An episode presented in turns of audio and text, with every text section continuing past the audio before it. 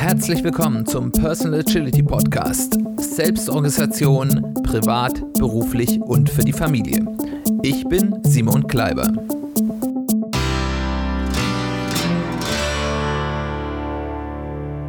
Herzlich willkommen zu einer weiteren Folge des Personal Agility Podcasts. Schön, dass du eingeschaltet hast. Schön, dass du wieder dabei bist. Leider ein paar Tage später als geplant, aber doch immerhin ähm, kommen wir mit unserer neuen Folge und wir machen eine neue Folge aus unserer Serie zum Thema Selbstcoaching. Woran geht es in dieser Serie?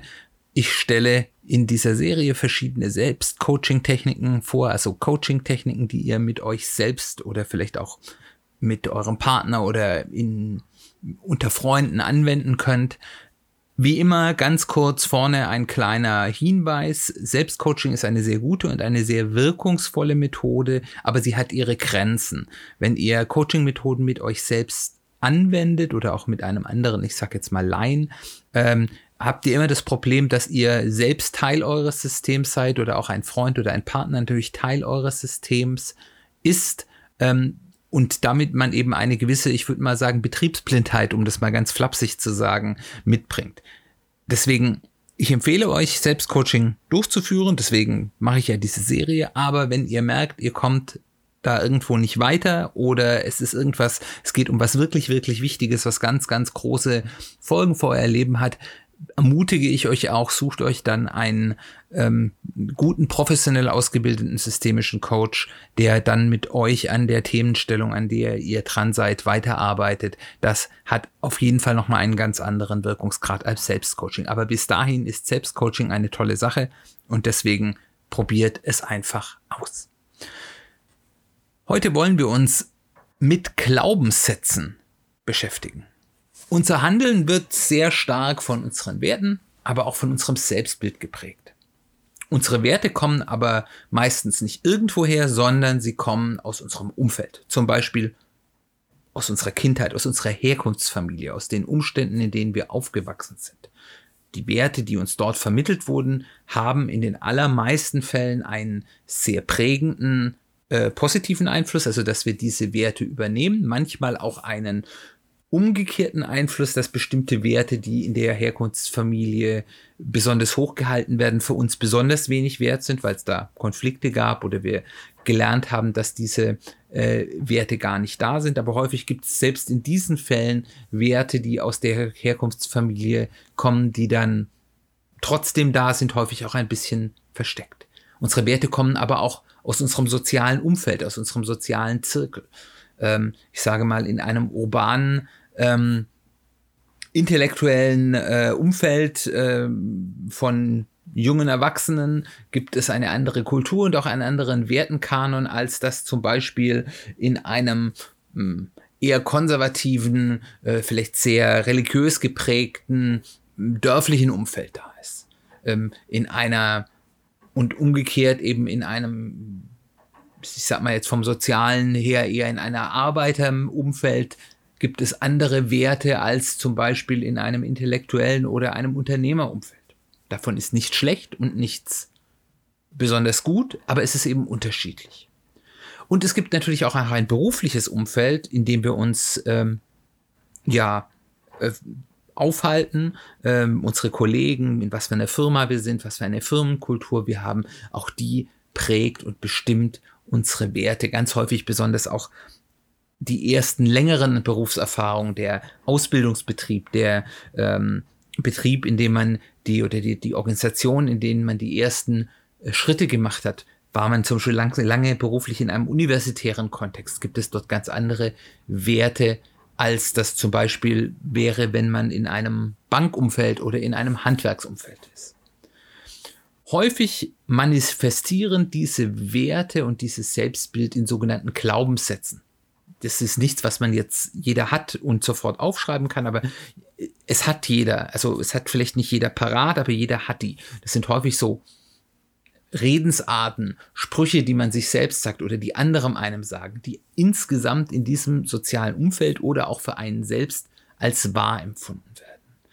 Und diese Glaubenssätze haben häufig eine sehr hohe unterbewusste Wirkung auf unser äh, Handeln, wo man dann sagt, ja, warum habe ich jetzt so gehandelt? Und dann kann man eben durchaus sagen, ja, okay, wegen diesem Statement. Und deswegen ist es sehr gut und sehr interessant, sich mal mit seinen eigenen Glaubenssätzen auseinanderzusetzen, sich dieser Glaubenssätze bewusst zu werden.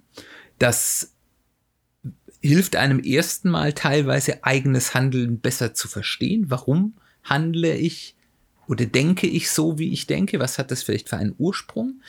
Und wenn ich dies verstanden habe und ins Licht geholt habe, eröffnet, öffnet es mir eben auch die Möglichkeit, aktiv an diesem Selbstbild und dem eigenen Wertekanon zu arbeiten und den zu gestalten, weil manchmal oder häufig hat man in diesem Selbstbild und Wertekanon auch Elemente, die man vielleicht gar nicht so dringend haben will oder wo man merkt, oh, das ist ein Punkt, da stimme ich intellektuell vielleicht gar nicht so richtig zu und der hält mich auf und der ist vielleicht problematisch für mich. Aber lasst uns erstmal in den ersten Schritt gehen. Wir sammeln, was für Glaubenssätze gibt es in meinem Leben. Und das setzt euch einfach mal hin und schreibt auf, wahrscheinlich macht man da erst mal einen ersten Wurf und dann kommt im Nachgang immer mehr noch dazu. Man kann da sich auch ruhig mal ein paar Wochen Zeit nehmen und immer wieder darüber nachdenken ähm, und um möglichst viel zu sammeln.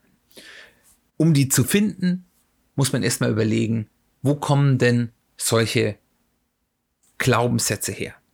Also zum einen, wir haben das schon gesagt, sie wurden oder werden in der eigenen Herkunftsfamilie häufig genutzt.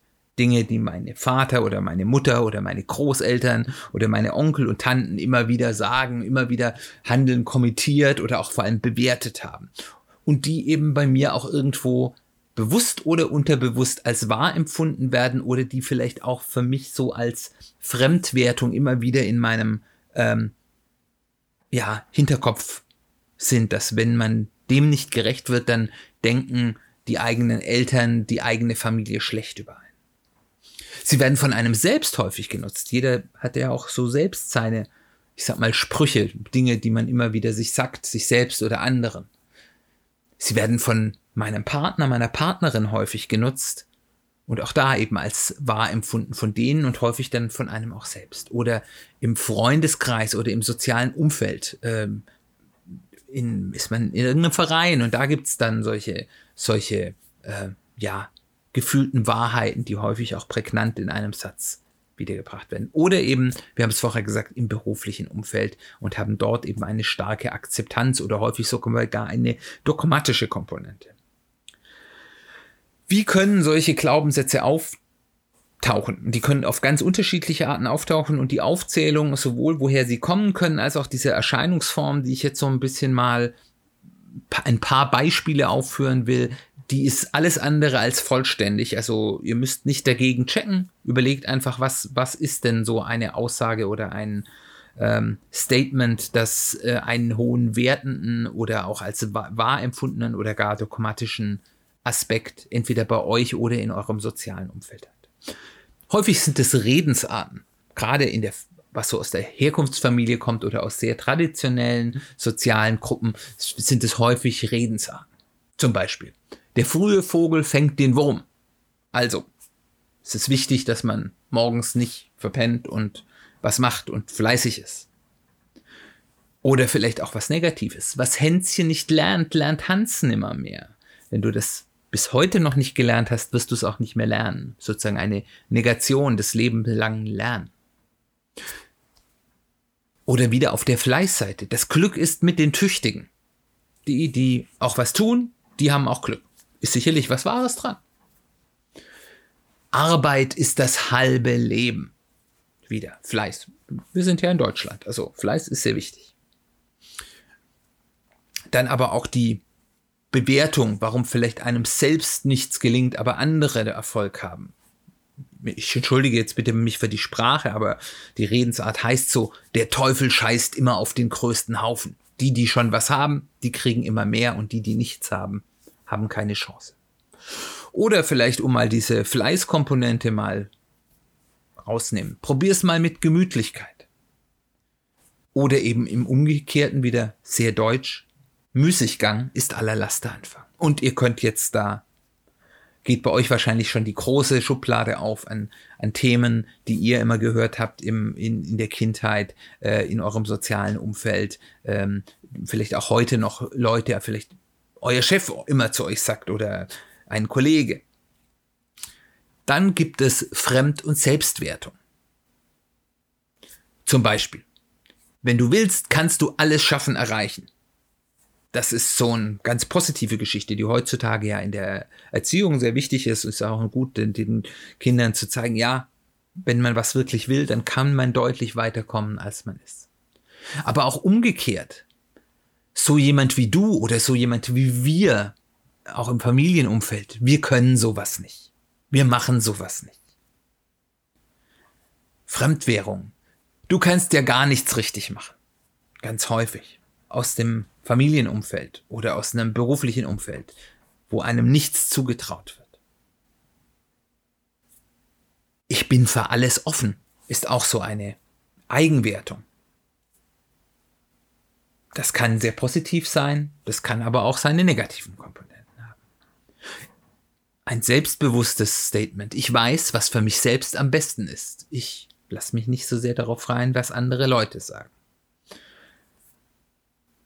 Anspruchshaltung. Der zweite ist der erste Verlierer. Es ist alles nichts wert, wenn man nicht der Gewinner ist. Und aber eben auch positive Selbstzugeständnisse. Ich bin gut in dem, was ich tue. Glaube ich daran? Ist das ein Glaubenssatz von mir? Aber es gibt dann eben auch so ganz abfällige Wertungen, wo dann Menschen wirklich in eine schlechte Ecke gestellt werden und viele Menschen sich das dann auch sozusagen zum Selbstbild hinzumachen. Also ganz schlimm äh, bei äh, in, in sehr, ich sag mal, moralisch geprägten äh, Umfeldern, wenn dann irgendein, gerade bei Mädchen äh, ist das, ist das ganz stark, wenn die sich nicht so verhalten, wie das ist, du bist ein Flittchen. Oder ähm, bei, bei äh, Jungs, bei Männern hat es dann vielleicht keine, keine solche, ja, sexualisierte Komponente, sondern dann, du bist ein Tu nicht gut, du machst ja nichts richtig. Und dann haben wir natürlich noch eine Beispielgruppe, so ein berufliches Framing, so im Handwerkerumfeld. Was nicht passt, wird passend gemacht. Wir schaffen das ganz egal, wie es ist. Wir kriegen das hin. Ähm, oder so Anspruchshaltung. Es gibt so einen Spruch, den hat ein äh, ja, Chef-Investmentbanker der Deutschen Bank äh, aus London mal gesagt, äh, wer mit 40 noch keine 10 Millionen hat, ist ein Versager. Also ganz hoch die Latte gelegt, um sich auch selbst ein bisschen zu überhöhen. Aber wenn das jemand für sich selbst als Ziel annimmt und er dann eben mit 40 keine 10 Millionen hat, was macht das mit uns? Das sind einfach nur mal ein paar Beispiele, aber ihr seht, es gibt hier eine Unmenge an Themen, die man hat. Und denkt da einfach mal in aller Ruhe drüber nach, schreibt euch auf, ähm, was euch in den Sinn kommt, was war häufig in eurem Umfeld zu hören, äh, wer glaubt daran. Und dann könnt ihr die anfangen einzuordnen. Zum Beispiel, woher kommt der Glaubenssatz? Kommt der aus meinem familiären Umfeld? Kommt der aus meinem beruflichen Umfeld? Wer hat das immer geprägt? Ähm, ist es vielleicht schon seit Generationen überkommen, hat es schon mein Großvater und meine zu meinen Eltern gesagt und meine Eltern haben das übernommen und so weiter und so fort, hat es vielleicht einen religiösen Hintergrund. Wie viel Einfluss hat der Glaubenssatz auf mein Leben? Das kann man sehr gut hinterfragen, weil nicht jeder Glaubenssatz, der in meinem sozialen Umfeld da ist, beeinflusst mich auch gleich. Also die, die erste Ebene ist natürlich, wenn ich selbst an diesen Glaubenssatz glaube, dann ist das natürlich sehr stark, dieser Einfluss, den der Glaubenssatz auf mein Leben hat.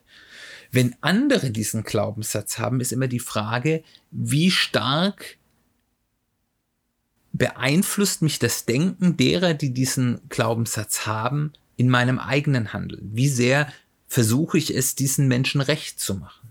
Also ein Glaubenssatz, den meine Partnerin oder mein Partner hat, ist häufig etwas, was einen sehr hohen Einfluss auf mich hat. Glaubenssätze, die von sehr, gerade auch sehr dominanten Personen aus der Familie, die die Übermutter oder der Patriarch hatten, haben häufig unterbewusst einen sehr starken Einfluss auf mich. Kann man auch immer mal sich selbst hinterfragen, wann habe ich mich denn von diesem Glaubenssatz irgendwie in meinem Handeln leiten lassen? Und es ist jetzt erstmal ganz egal, ob das ein positiver Einfluss oder ein negativer Einfluss ist. Erstmal nur, wie sehr beeinflusst es mich. Als nächstes stimme ich dem Glaubenssatz intellektuell zu, wenn ich darüber nachdenke und genau überlege, ist das für mich so wahr? Und dann auch umgekehrt stimme ich dem Glaubenssatz emotional zu, weil es gibt durchaus Glaubenssätze, da sage ich mir vielleicht selbst intellektuell, eigentlich ist das nicht so richtig und eigentlich ist es vielleicht Quatsch, aber so vom Gefühl her, vom Bauch her, vom Herz her, resoniert das schon irgendwie mit mir. Und dann zu allerletzt, tut der Glaubenssatz mir gut oder schadet er mir? Und wie tut er mir gut? Und wie schadet er mir? Und wenn ich mir das über die Glaubenssätze, die ich mir davor ruhig mit ein bisschen Zeit gesammelt habe, reflektiert habe, dann kann ich einen Schritt weitergehen und kann sagen, welchen diesen, dieser Glaubenssätze, welchen möchte ich weniger Raum geben oder gar ganz verbannen, wo ich sage, die schaden mir oder die lehne ich eigentlich ab, aber sie haben, spielen doch trotzdem immer noch eine Rolle in meinem Leben. dann kann ich überlegen, wie, wie mache ich das? In welchen Situationen spielen die rein und wie kann ich mir da vielleicht einen, einen Schutzmechanismus davor aufbauen? Oder kann ich sie vielleicht sogar in etwas Positives transformieren? Kann ich diesen Glaubenssatz in einer Art und Weise umformen, dass er positiv für mich ist?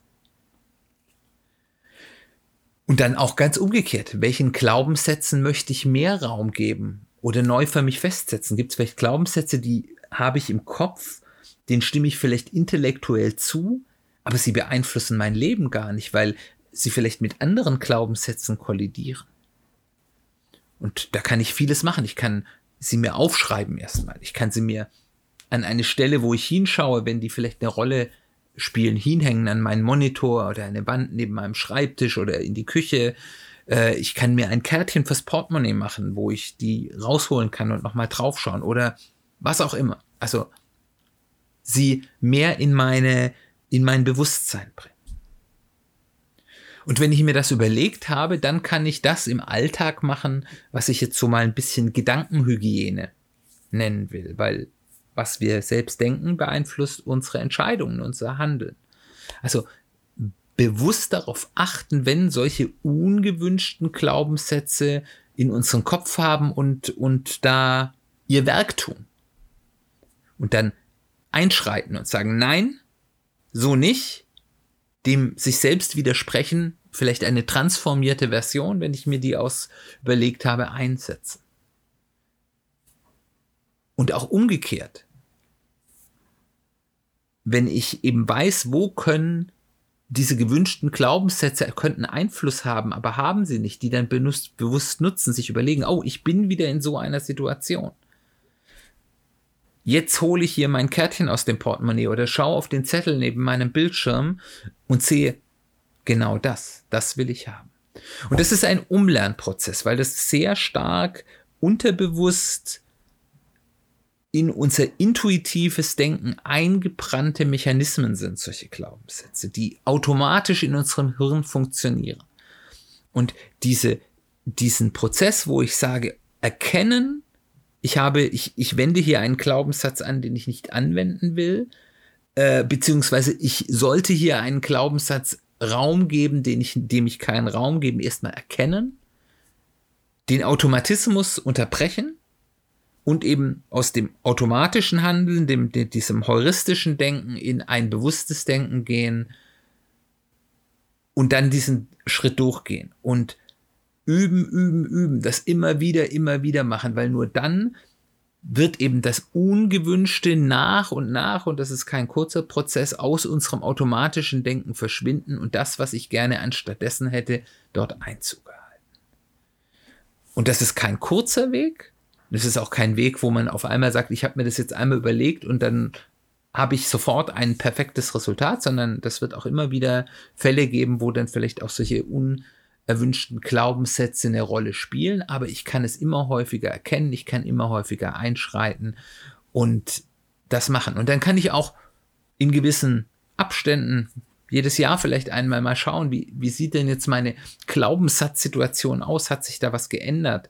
Äh, was spielt noch eine Rolle? Ähm, ist es immer noch so, dass die gleichen Glaubenssätze die richtigen für mich sind, die, die mir gut tun, die vielleicht zu meinen Zielen passen? Oder muss sich hier was ändern?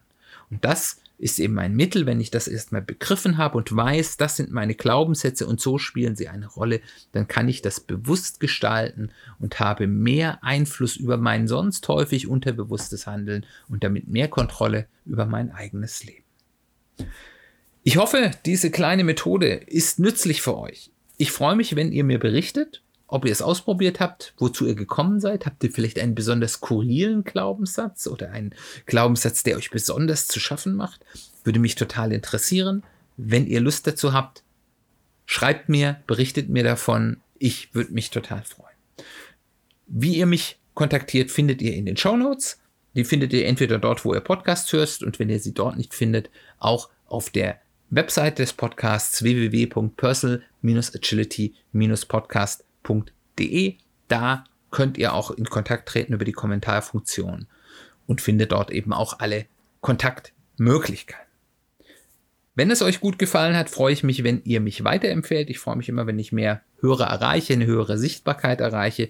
Das könnt ihr tun, indem ihr mich einfach weiterempfehlt, äh, persönlich im Familienkreis, im Kollegenkreis, im Freundeskreis, über Social Media äh, mich weiterempfehlt oder eben auch mir eine, ein Review da lasst, entweder dort, wo ihr Podcast hört, wenn es dort eine Review-Funktionalität gibt, oder auf ähm, ja, Apple Podcast, iTunes, das ist ein ganz wichtiger Ort. Oder wenn ihr einen Spotify-Account habt, Account habt, egal ob ihr da Podcasts hört oder nicht, egal ob es ein bezahlter oder nicht bezahlter Spotify-Account ist, lasst mir dort ein Abo für meinen Podcast da. Das sagt dem Algorithmus da, guter Podcast, weiterempfehlen, erhöht meine Sichtbarkeit. Da würde ich mich total drüber freuen. Gut, dann freue ich mich, dass du dabei warst. Eine kurze Vorschau zum nächsten Mal. Dort kommt die wahrscheinlich erstmal letzte Folge zu unserer Serie ähm, ja, persönliche Finanzen agil gestalten. Und da beschäftigen wir uns mit der Frage, was ist eigentlich reich? Wenn du das spannend findest und das auch gerne wissen willst, was ich darüber denke, freue ich mich, wenn du wieder dabei bist. Und wir hören uns bald wieder.